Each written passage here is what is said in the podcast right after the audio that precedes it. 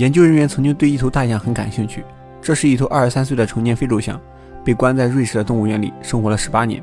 为什么研究人员对它感兴趣呢？因为这头大象不讲非洲语，而讲亚洲语。非洲象和亚洲象在叫声上是有明显区别的，但这只非洲象却学会了亚洲象的方言，这令研究人员很诧异，发现动物并非是一直保持原来的叫声，它也会学习别的语言。而这只非洲象的老师应该就是他的两个女朋友，两只雌性亚洲象。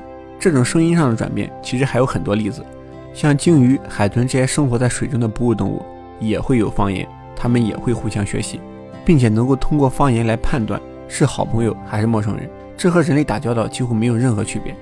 听到不熟悉的人或者讨厌的人说话，那可能就会远远避开；如果听到好朋友亲近的人，那可能就会有所回应，交流一下今天哪里的鱼更多更好吃。其实不光是哺乳动物，细菌、昆虫、节肢动物、软体动物都存在自己一整套的交流方式。但即便是有复杂的通讯系统，其实我们也很难相信青蛙会思考我是谁吗？目前我们的意识其实就两个方面，第一个是感觉。听觉、触觉、情感、想法，各种各样的感觉，我们能感受到的东西。第二个是你我，我们是独立的个体，我们能够感觉到自己就是自己，别人就是别人。我们能够主动产生自己的想法，我们能够和别人尽情的沟通。简单说，就是我们能够分清你和我。好了，如果单从这两方面着手，那动物就同样是拥有意识的。动物它也有感觉，受到攻击的时候它会跑，也会还击。受伤的时候也能感觉到疼，甚至在抽搐挣扎。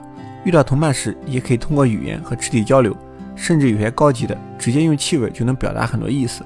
然后动物肯定也能分得清你我，你追它，它会跑；发情季节，它也会找对象。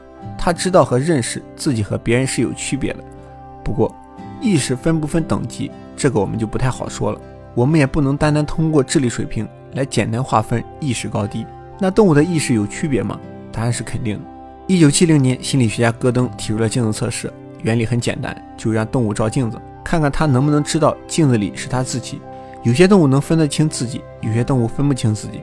还有就是，人其实也不是全部都能分得清自己，比如特别小的小朋友就分不清镜子里是自己。先天性盲人恢复视力后也是分不清自己的。那哪些动物通过测试了呢？